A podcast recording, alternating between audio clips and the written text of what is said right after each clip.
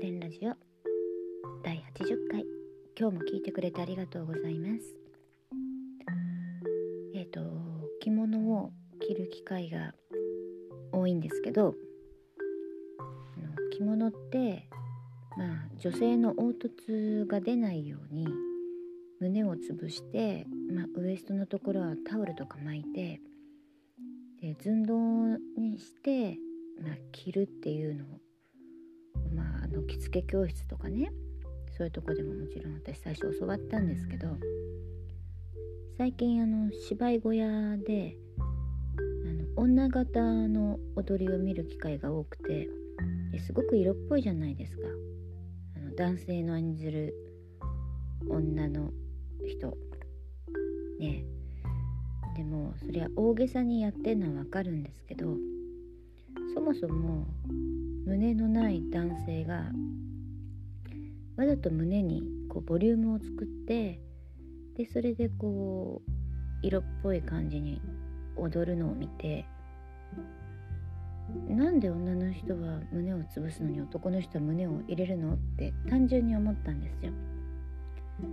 あのまあだから全くぺっちゃんこよりはねその少し膨らんでるっていうところなんでしょうけど通に胸がこう例えば太っててボーンと出てると帯の上に乗っかっちゃっておばあちゃんっぽくなっちゃうおばあちゃんっぽくなっちゃうんだよね。だから潰した方がまあ若く見えるって綺麗に着れるっていうのもあるんだけどその女型の人はさもう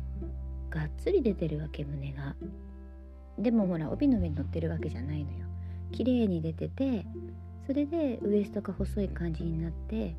で男性なんでねお尻もクッと上がってますからすごく色っぽくねなっててこう襟ももう無駄に抜いてるんですよ。こうすごい抜いてまあ妖艶に踊ってますけどなんかわざわざ潰す必要ないじゃないとか思ってね。で今日はね試しに胸の上になんかタオル的なものを入れてそれで着てみたんですよ。なかなかねいい感じで要は胸板ってあった方がいいんですね。私うんまあそんなにねふくよかな方ではないからやっぱ華奢な感じよりはやっぱ帯の上って肉があった方が何て言うかなパカパカしなくていいんだって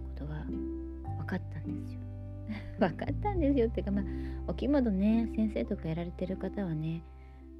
そうだ。ね私の言ってることはそうだよって思うかもしんないんだけど。だからあの何ていうの？胸は潰すんだけど厚みを出す作戦。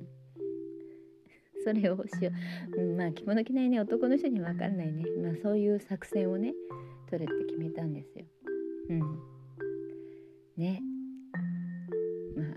感じで。変な宝塚見るよりもね女形のやってる早乙女太一とかさ